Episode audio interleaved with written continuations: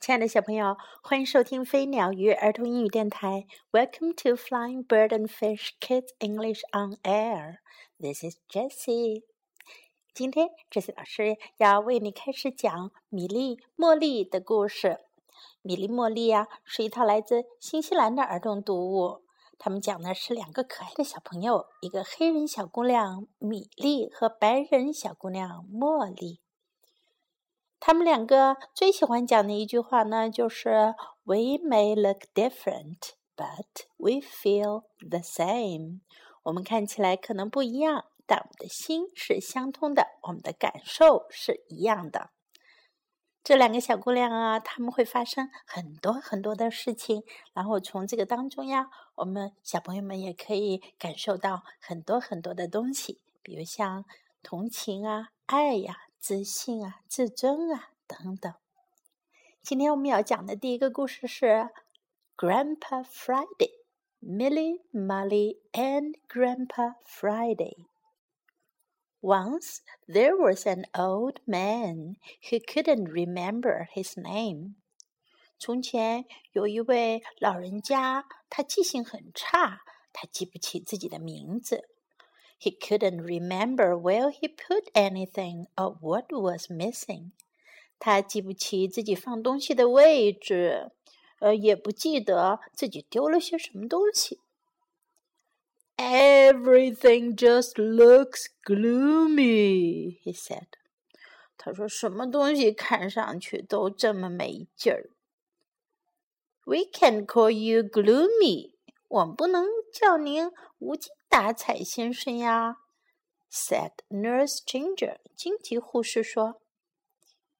But since it's Friday，不过呢，今天是星期五，I think we'll call you Grandpa Friday。我想啊，我们可以叫您星期五爷爷。I still feel gloomy。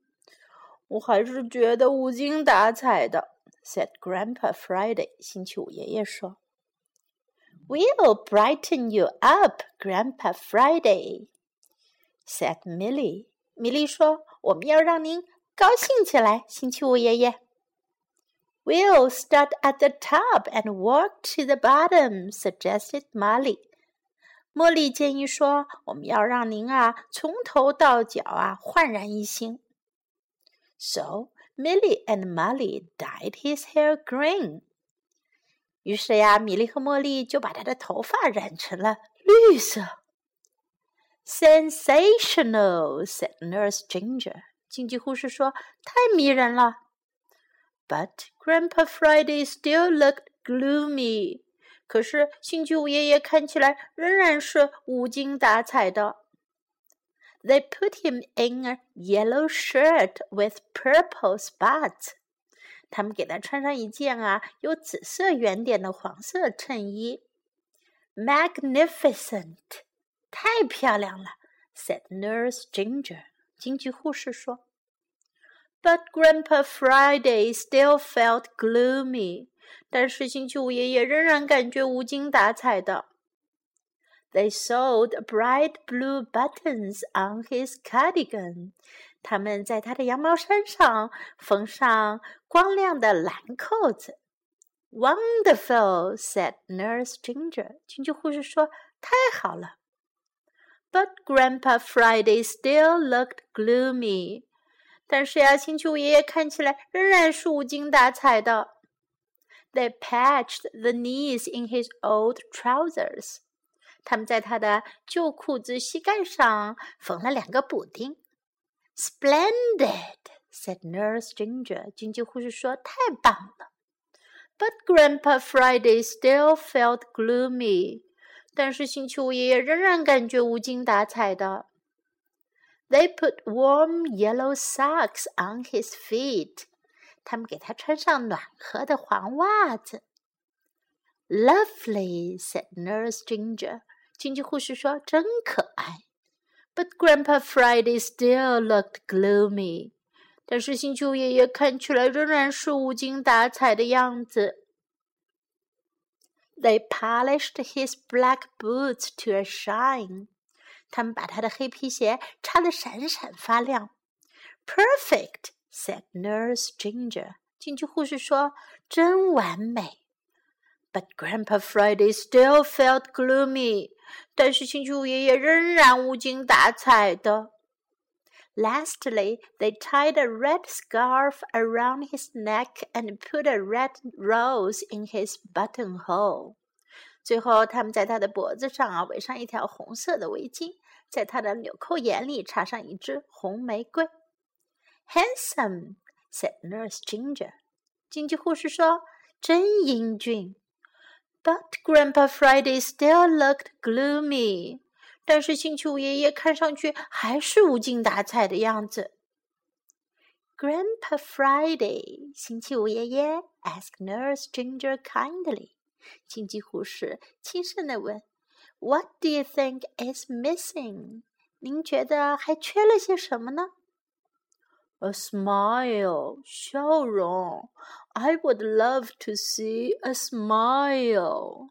我想看看笑容。Grandpa Friday replied sadly. 星期五爷爷伤心的回答。Look, we're smiling," said Millie and Molly. 米莉和茉莉说：“你看，我们在笑啊。” Grandpa Friday looked hard. 星期五爷爷使劲儿的看，but he couldn't see a smile. 但他什么也看不见。I know what's missing. 我知道还缺什么了，gasped Nurse Ginger。经济护士恍然大悟。Put these glasses on your nose，把这副眼镜戴在您鼻子上吧。Now look at those smiles， 看看这些笑容啊！cried Grandpa Friday。星期五爷爷喊道。And look at me，再看看我。sensational，多么迷人！magnificent，漂亮；wonderful，美好；splendid，太棒了；lovely，可爱；perfect， 完美；handsome，英俊。OK，小朋友们，如果你们碰到 Grandpa Friday，你们会想什么办法让他开心起来呢？故事听完了，接下来我们看一下今天我们要学哪些英文呢？我们先听听米莉和 Molly 最喜欢讲的话：We may look different, but we feel the same. We may look different，我们看起来可能不一样，but we feel the same。但我们感受是一样的，我们的心是相通的。We may look different, but we feel the same. We may look different, but we feel the same. I feel gloomy. 我感觉无精打采、 打彩的。我感觉很没劲。我感觉有点忧郁。I feel gloomy. 我感觉心情不大好。Gloomy. I feel gloomy. Sensational，太迷人了，太好看了。Sensational，sensational，magnificent，太漂亮了。Magnificent，magnificent，wonderful，太好了。Wonderful，wonderful，splendid，太棒了。Splendid，splendid，lovely，真可爱。